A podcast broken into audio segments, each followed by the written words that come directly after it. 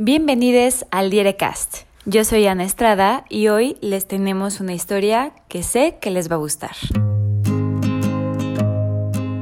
La última década ha transformado nuestro estilo de vida radicalmente. Ya no nos comunicamos como antes ni vemos películas de la misma forma. ¿Será que también encontramos nuevas maneras de enamorarnos?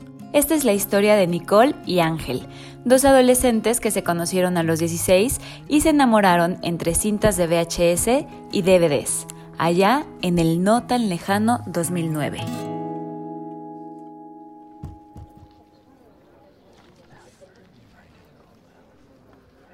Nunca fui un niño que amara demasiado el cine. Es cierto que a los tres años mi pasatiempo favorito era mirar una y otra vez El Rey León, al punto de poder recitar muchas de sus líneas de memoria. Repite conmigo.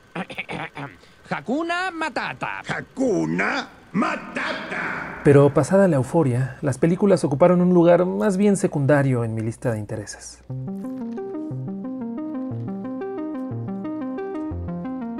Al crecer fueron pocas las cintas que lograron engancharme.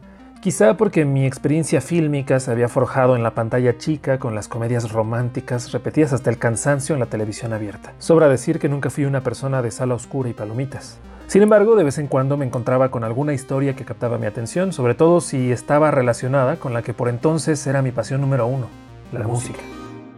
Como muchos otros niños nacidos en los 90, me hice adicto al Nintendo 64.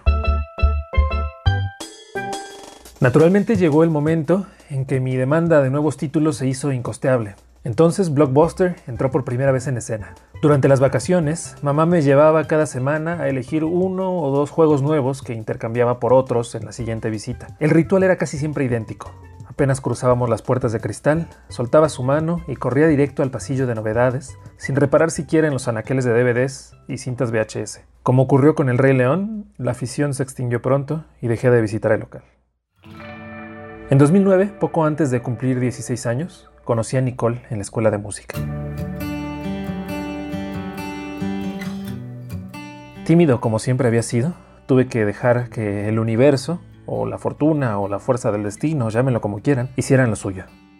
Me conquistó desde la primera sonrisa, pero supe disimularlo, aunque ella jura que no. Desde el principio la química jugó a nuestro favor. Comenzamos a estudiar juntos y en un par de semanas ya habíamos repasado gustos musicales y libros predilectos. Nicole había dejado claro que era una cinéfila consumada. Desde luego traté de evitar esa conversación, pero sabía que el momento iba a llegar tarde o temprano. Y llegó. ¿Tu película favorita? preguntó ella. Sentí un pequeño ataque de pánico. Nicole realmente me gustaba. No quería echar a perder esa conexión que había creado de forma tan auténtica. Me sinceré. La última película que vi se estrenó hace dos años. Confesé un poco avergonzado. Se llama Across the Universe. Es un musical inspirado en la música de los Beatles. Para mi sorpresa, Nicole, que de manera insólita superaba el promedio de películas vistas por alguien de su edad, no conocía la película que yo por entonces consideraba mi favorita. Porque había que tener una, ¿no?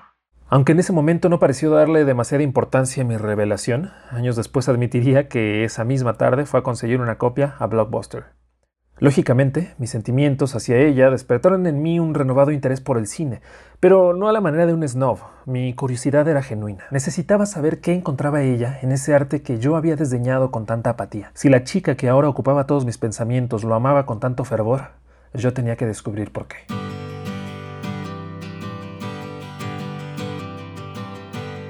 Nuestro primer año de novios transcurrió al cobijo de visitas semanales a Blockbuster, el que estaba a unos metros de su casa, desde luego, porque el de mi infancia había sido transformado en lavandería con servicio de 24 horas. Aprendí que recorrer esos pasillos no suponía simplemente un trámite de elección. El placer del cine empezaba ahí, con las miradas que intercambiábamos de una repisa a otra, con el entusiasmo de algún descubrimiento o con sus emocionantes lecciones de géneros y corrientes. Nicole y yo adoptamos ese blockbuster como escenario de nuestra tertulia amorosa. Cuando ese mismo año la empresa se declaró en bancarrota, ambos supimos que no pasaría mucho tiempo para que esa parte de nuestra relación tuviera que modificarse. El fin de la marca en México ocurrió oficialmente en 2015. Pero para entonces, Nicole y yo ya habíamos encontrado nuevos refugios y nuevas maneras de descubrir el mundo. El golpe caló en la nostalgia, pero no en nuestra historia.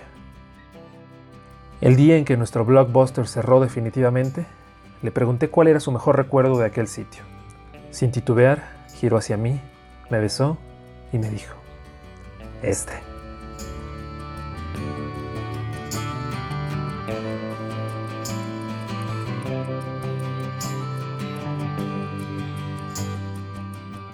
Esta historia fue escrita y producida por Ángel Soto, uno de los miembros de Diéresis MX. El resto del equipo incluye a Mariana R. Fomperosa, Rogelio Loredo y Ernesto Huerta. Yo soy Ana Estrada. Recuerden seguirnos en nuestras redes sociales. En Twitter e Instagram somos arroba y en Facebook y YouTube nos encuentran como Diéresis MX. Escuchen todos nuestros episodios en Spotify, iTunes, Spreaker, TuneIn y Catsbox. Nos escuchamos la próxima.